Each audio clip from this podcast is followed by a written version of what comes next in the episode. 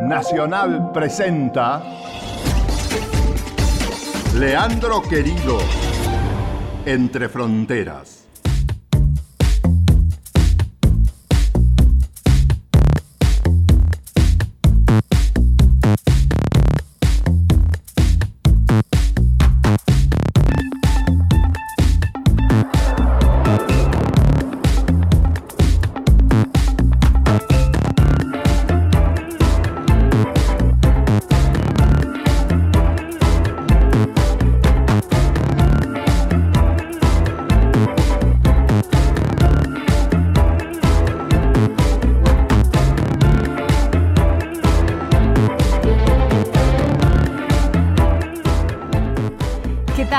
¿Cómo te va? Bienvenida y bienvenido a Entre Fronteras.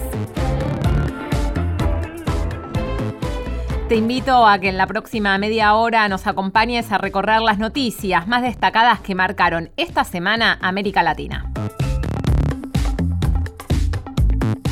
Hoy hacemos Entre Fronteras en piso, Mariano Midaglia en producción, Diego Rodríguez en operación técnica y quien les habla Cecilia Diwan.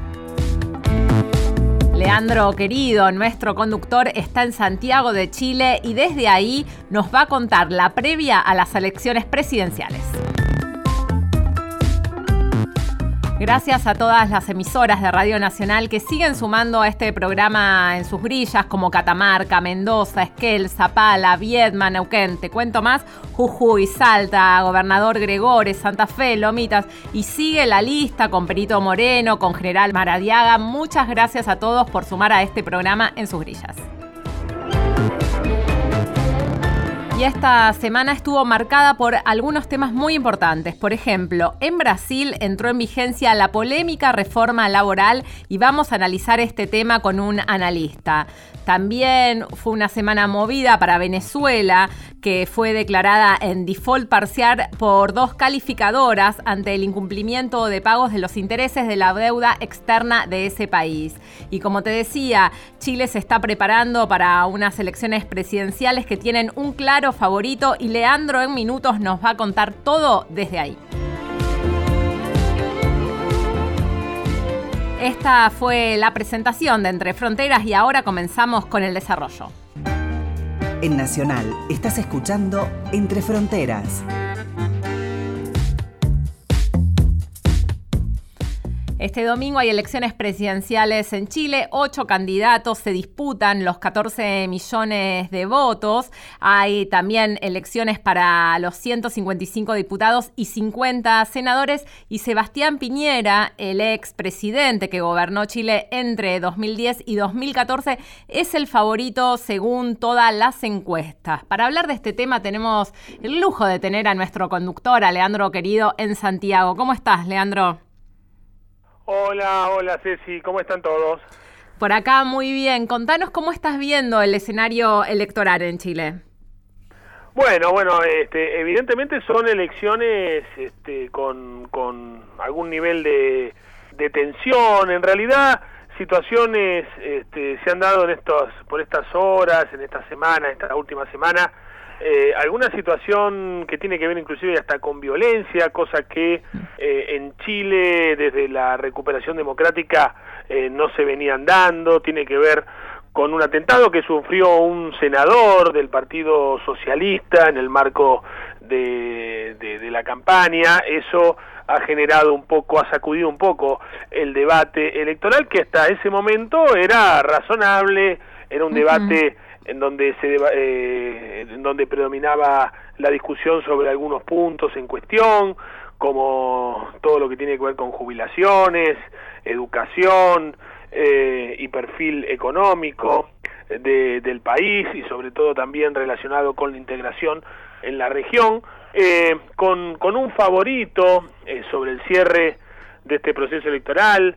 Se trata de este, Sebastián Piñera quien ya fue presidente de Chile e inclusive él compitió contra Michelle Bachelet en el 2005 y perdió, ¿no? Después, en el 2009, este, le gana a Frey en segunda vuelta sin sobrarle mucho, Cecilia, es decir... Tres puntos creo que eh, hubo a diferencia. Sí, inclusive un poquito menos. este 51,6 llegó Sebastián Piñera en el 2009 eh, y, y, alcanzó eh, el triunfo. Por lo tanto, se da esta situación en donde, eh, por un lado está el oficialismo dividido, se presenta por primera vez eh, dividido, es decir, la candidata democristiana va por un lado, se trata de Carolina Goy, eh, hay partidos este, nuevos o candidatos independientes que provienen de la izquierda, como el caso de Beatriz Sánchez, que tiene una buena intención de voto y sin embargo tampoco participa eh, de, esa, de esa coalición, y obviamente el candidato independiente que se muestra como el continuador de Michelle Bachelet eh, es eh, Alejandro Guillier, eh, sociólogo, periodista, una suerte de outsider de, de la política, un hombre muy relacionado con los medios, que eh, obviamente está segundo en las encuestas en intención de voto, pero lo ha dicho Guillier de modo muy inteligente, eh, él ya ha dado a entender que Piñera podría ganar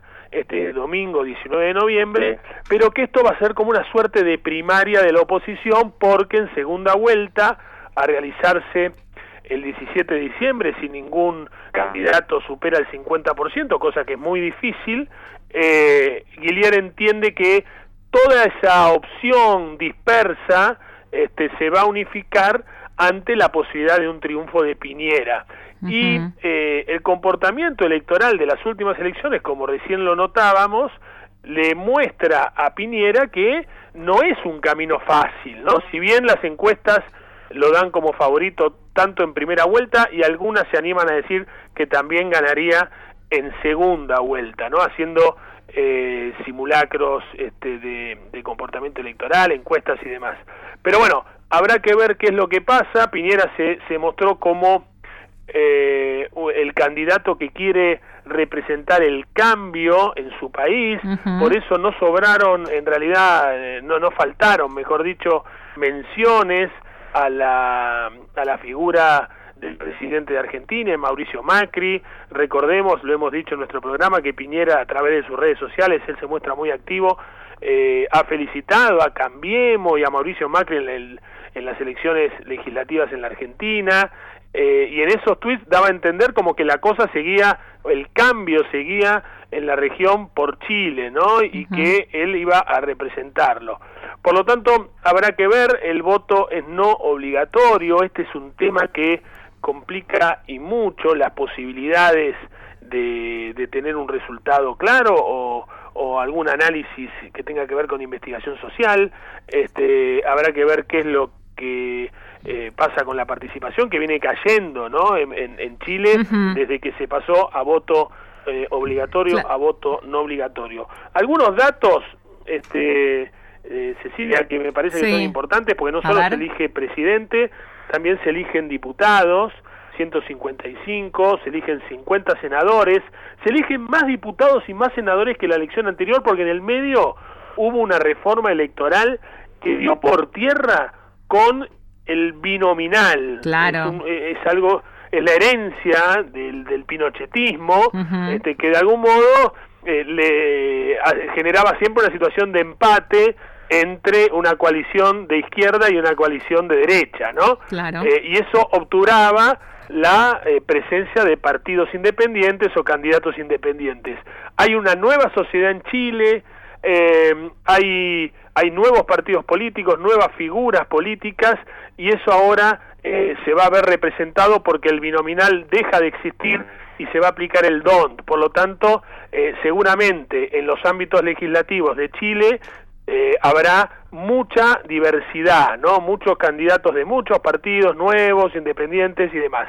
Y otro tema importante, va a haber paridad, un tema que se debate en la región, se debatió en la Argentina en el marco de la última de discusión sobre la reforma electoral, este, Chile ha sancionado eh, una, una ley de paridad este, también muy importante que se va a aplicar ahora eh, en esta elección. Y también votan los chilenos en el exterior una demanda que este, venían planteando los chilenos que viven afuera desde hace rato, ¿no? Claro, estas son algunas de las introducciones que tuvo la reforma electoral chilena que se realizó en este segundo mandato de Michelle Bachelet, ¿no? Que el voto no sea, eh, eh, que, sea voluntario, digamos, también que puedan votar en el exterior los chilenos, que se inscribieron aproximadamente 40.000 chilenos que viven en 62 países para emitir su sufragio. Esta es una, una novedad de esta elección. Y Leandro, ¿qué rol está jugando la presidenta Michelle Bachelet en esta campaña electoral? Como vos decías,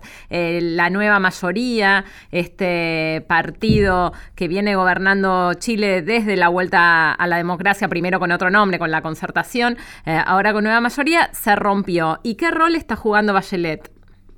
Antes de contestarte, retomo lo que habías dicho al principio, porque eh, la mayor colectividad de chilenos fuera del país está en la Argentina, por eso va a haber 17 centros de votación en nuestro país. Es el país con más centros de votación, lo sigue Estados Unidos después con 9, Canadá con 6. Eh, y con respecto al tema Bachelet, bueno, Bachelet eh, hoy no... Eh, eh, la verdad es que ningún candidato se quiere sacar la foto con Bachelet, ¿no? Es decir, eh, eh, es una mujer que no, no tiene buena imagen, este, está asociada a algunos casos de, de corrupción que, conociendo un poco lo que pasa en Argentina, aparecen hasta, hasta casos este, menores, ¿no? Digo, desde, sin embargo aquí han impactado mucho en, en la opinión pública y, y, se da o se puede llegar a dar una situación de alternancia, Cecilia, en un contexto muy particular, porque acá no hay crisis económica. Eh, eh a ver, este, Chile tiene una inflación este, insignificante a nivel a, eh, a nivel anual, ¿no? Digo, y la desocupación está también muy baja, este, no llega al 7%. Eh, por lo tanto, aquí se ve eh, una, eh, por, por, lo menos en Santiago se ve, bueno, mucha construcción, digo, eh, no, no, hay un escenario de crisis, generalmente a veces en, en, América Latina los cambios de gobierno se dan cuando hay una crisis en el medio y esa crisis se lleva puesto al gobierno de turno. Bueno, no es el caso, ¿no? Por eso llama la atención eh, que este, Michelle Bachelet esté pasando por este mal momento desde el punto de vista de, de la percepción por parte del electorado y de los chilenos acerca de su gestión, este, pero eh, la sensación que uno tiene es que luego de superado este proceso electoral, eh, la, figura de, de, Bachelet no va a estar asociada eh, tanto a, sus este, problemas, limitaciones o puntos oscuros, sino este, a, a, otros temas que me parece que en algún momento también se van a poner sobre la mesa, ¿no? Como, como cosas positivas. Leandro, clarísimo. Eh, te agradecemos el contacto con Entre Fronteras. Te esperamos la semana que viene aquí en la conducción del programa. Y también desde la producción me están diciendo que no llegaron unos chocolates de Noruega, pero esperan que de Chile lleguen. el chocolate, a ver, de acá puede llegar pisco. Este, ah, bueno, no, no está bien. Que, Unos mariscos, no, ponele. Que un, Vamos. Ahí está, no, un pisco para la producción. Perfecto. ¿eh? Un pisco para todo el equipo, para todo el equipo. Ah, bueno, bueno, bueno, poníamos en los dos. Leandro, un gran abrazo, excelente cobertura. Gracias, un saludo.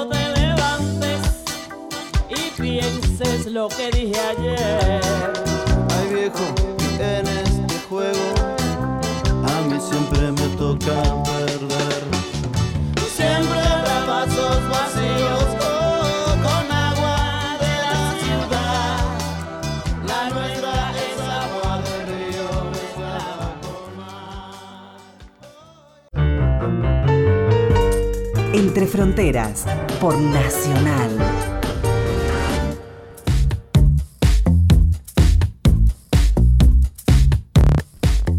Te lo contaba al inicio del programa, la reforma laboral brasileña entró en vigencia después de cuatro meses de haber sido aprobada por el Congreso. Y en un país donde 13 millones de personas no tienen trabajo, Michel Temer presentó a esta nueva ley como una herramienta para modernizar la legislación laboral que no se cambiaba desde 1943. Los sindicatos afirman que la norma va a significar una pérdida de derechos, pero los empresarios elogian al nuevo marco porque creen que va a elevar la competitividad y reducir el desempleo en Brasil. Sobre este tema vamos a indagar a Gustavo Segre, analista internacional, especialista en Marcosur, director de la consultora Center Group y también profesor de la Universidad Paulista. ¿Cómo estás, Gustavo? ¿Qué tal, Cecilia? Gusto en escucharlos. ¿Cómo andan ustedes? Muy bien. Contanos cuáles son los puntos centrales de la reforma laboral que entró en vigencia en Brasil.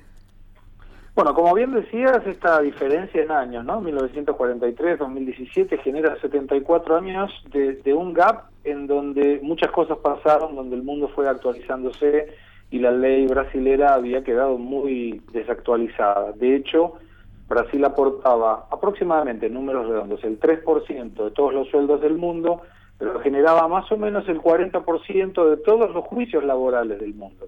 Y esto precisamente porque la ley no estaba actualizada, había muchas brechas y en esas brechas oportunidades de empleados y abogados para accionar contra empleadores y esto generaba mucha incertidumbre, costos uh -huh. adicionales y fundamentalmente la eh, no voluntad de empleadores de poder emplear gente. Esta nueva ley lo que busca es de alguna forma actualizar estos errores y traer a Brasil a una normalidad en la legislación laboral que posibilite que se generen nuevos empleos, que se evite esta incertidumbre y estos agujeros legales y fundamentalmente que se contrate más, ¿no? El espíritu de la ley es precisamente que se contrate más. Y tiene algunas características eh, que llaman la atención, como por ejemplo, reglamenta nuevas formas de contratación, como el trabajo intermitente por día o por horas, también el trabajo desde el hogar o el, el trabajo tercerizado. Sí, y esto es lo más importante, porque en realidad toda la ley es importante, pero esto es importante mencionarlo porque muchas personas, en función de, de la normalidad del home office que tanto se usa en el mundo, uh -huh. Brasil no tenía una ley clara en esto, esta nueva ley sí lo trae. Entonces, alguna persona podía quedarse en su casa trabajando, mandaba un email a las 7 de la mañana, se iba a dormir, volvía al mediodía, se iba al shopping, volvía a las 9 de la noche, mandaba otro email y generaba que, a la luz de la legislación y de los juicios laborales eventuales, estuviera 24 horas a disposición de la empresa. Esto se evita. Se evita, por otro lado, también, eh, como bien decías, el trabajo intermitente, porque en la falta de una legislación específica, las empresas no contrataban gente para trabajos intermitentes por el riesgo que tenían después de tener un juicio laboral. Eh, fíjate vos lo importante de esta ley. El día lunes, que fue el primer día hábil de la implementación de la ley, uh -huh. un juez en Bahía determinó que un empleado que inició un juicio sin fundamentos tuviera que pagar una multa de 2.600 dólares, 8.500 reales, precisamente amparado en esta nueva ley, que determina, entre otras cosas, que si un empleado inicia un juicio solo a efectos de la mala fe, litigar de mala fe, sin ningún argumento legal y con el único objetivo de retirarle un patrimonio o un dinero a la empresa, debe pagar una multa equivalente al 5 o al 15%, entre el 5 y el 15% del valor de la causa. Esto no existía. Uh -huh. Entonces alguien que no tenía nada que hacer y quería ganarse unos pesitos, entraba contra la empresa que lo había empleado y tenía un plazo de dos años para hacerlo, y en ese caso podía pedir lo que quería porque no había ningún problema. Ahora, en la eventualidad de entrar con un proceso, tiene que tener mucho cuidado con lo que pide, porque si le sale mal, sobre el valor de la causa que él teóricamente inventó, tendrá que pagar este 5 o 15%. Entonces, deja el mercado más alineado. Claro. Había un uso, si me permitís un ejemplo más que, que es interesante, Dale. había un uso y costumbre acá, en Brasil, donde, por ejemplo, la persona se hacía echar. Entonces, para hacerse echar, ¿por qué se hacía echar? Porque le liberaban un fondo de garantía por tiempo de, de servicio, que era una forma el valor de la indemnización acumulada todos los meses que la empresa pagaba en una cuenta del empleado. Pero a veces él se quería ir, la empresa no lo quería echar y era simplemente para conseguir este recurso. Lo que determina la ley ahora es una forma de hacer eso. Si, por ejemplo, la empresa no quiere echar, pero la persona quiere ser echada, se puede hacer eso, se hace un acuerdo entre empleado y empleador y el valor que se le libera de este fondo determinado por tiempo de servicio es menor al que se echaría y la empresa no debe pagar multas cuando es así, cosa que en la legislación anterior se pagaba. Entonces, te deja el, el ámbito más limpio, te deja más previsible.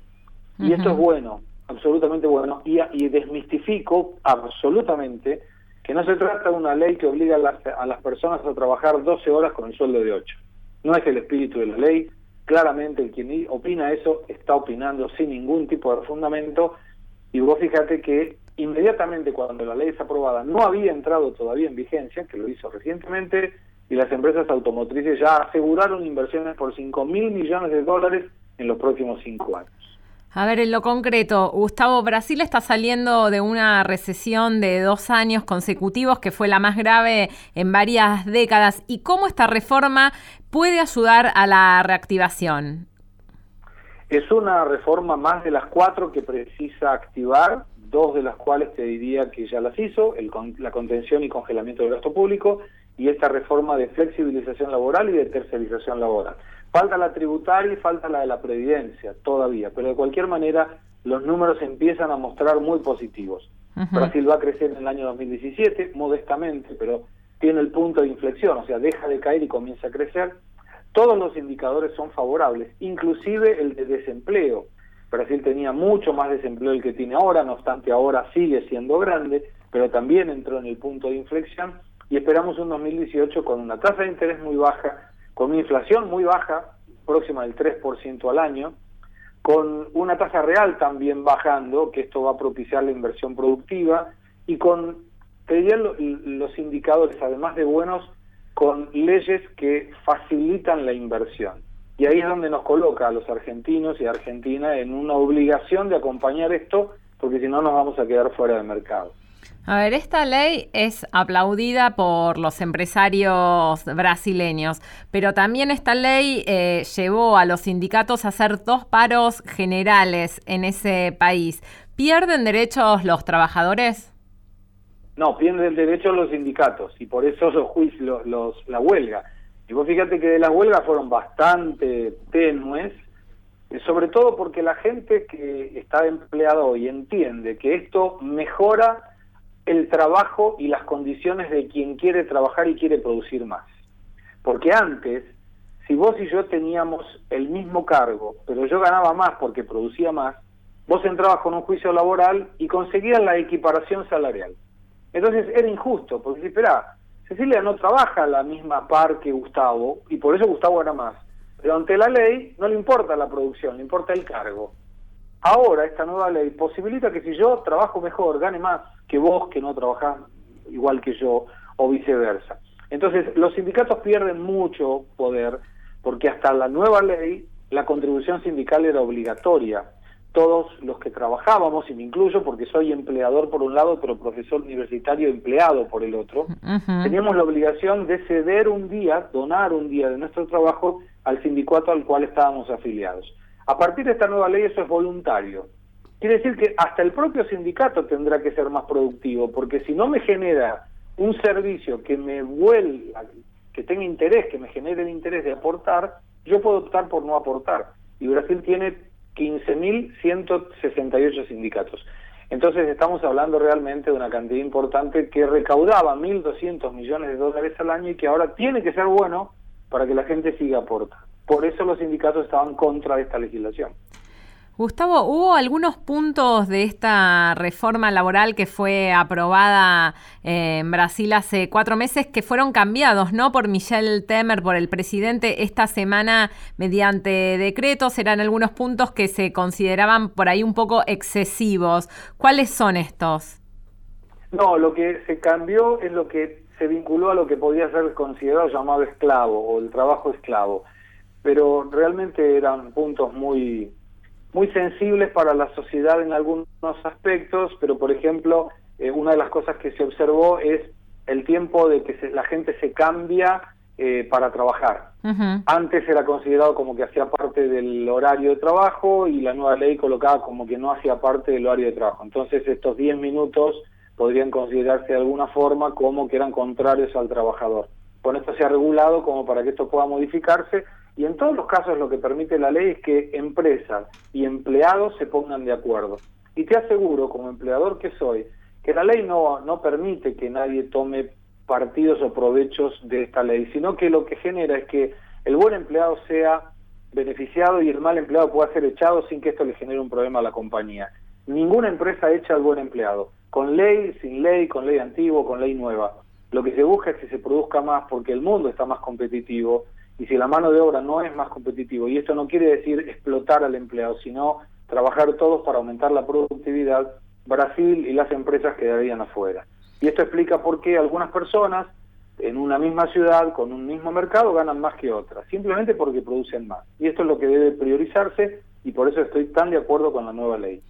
Gustavo, esta no es la primera reforma laboral del año. Francia también hizo una reforma en este sentido y la región está mirando con expectativas este cambio en la legislación. En Brasil, ¿crees que se vienen reformas en otros países del continente? Yo creo que sí, porque Brasil está empujando a la obligación de hacerlo.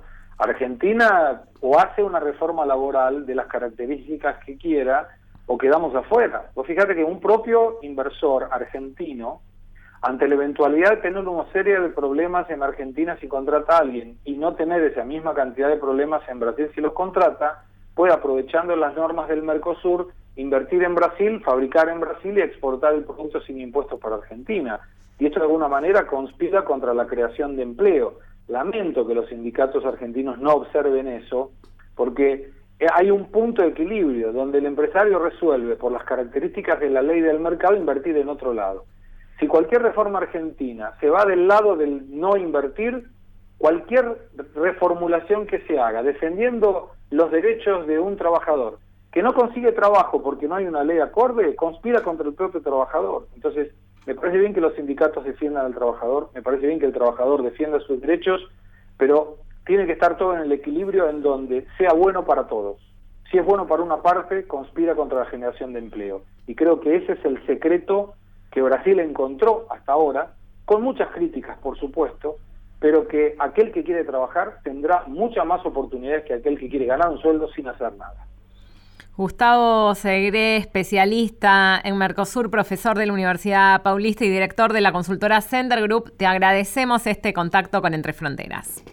Es un gusto para mí, a disposición siempre. Hasta Gracias luego. a vos. Esto fue Entre Fronteras. Nos despedimos hasta la semana próxima.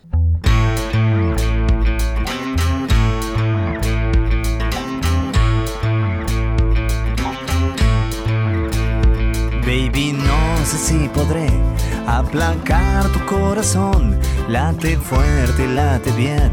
Baby, no te da perdón. Yo no sé si curaré tu penuria y tu dolor, pero sé que sienta bien esta noche de calor. Baby, baby, vamos a macarnos, baby, bajo las estrellas que la vida es bella para ti y para mí, baby. Vamos a macarnos, baby, bajo las estrellas. Que la vida es bella para ti y para mí.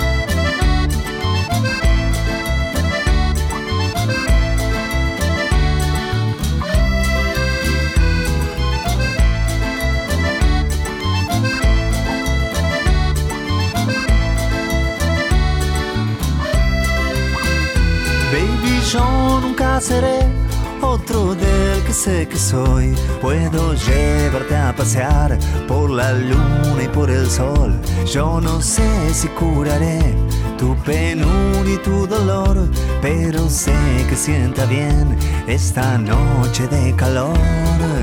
Baby, baby, vamos a macarnos, baby, bajo las estrellas que la vida es bella para ti y para mí, baby. Vamos a macarnos, baby, bajo las estrellas.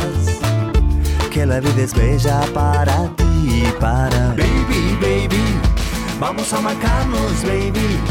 Vamos a marcarnos, baby. Vamos a marcarnos.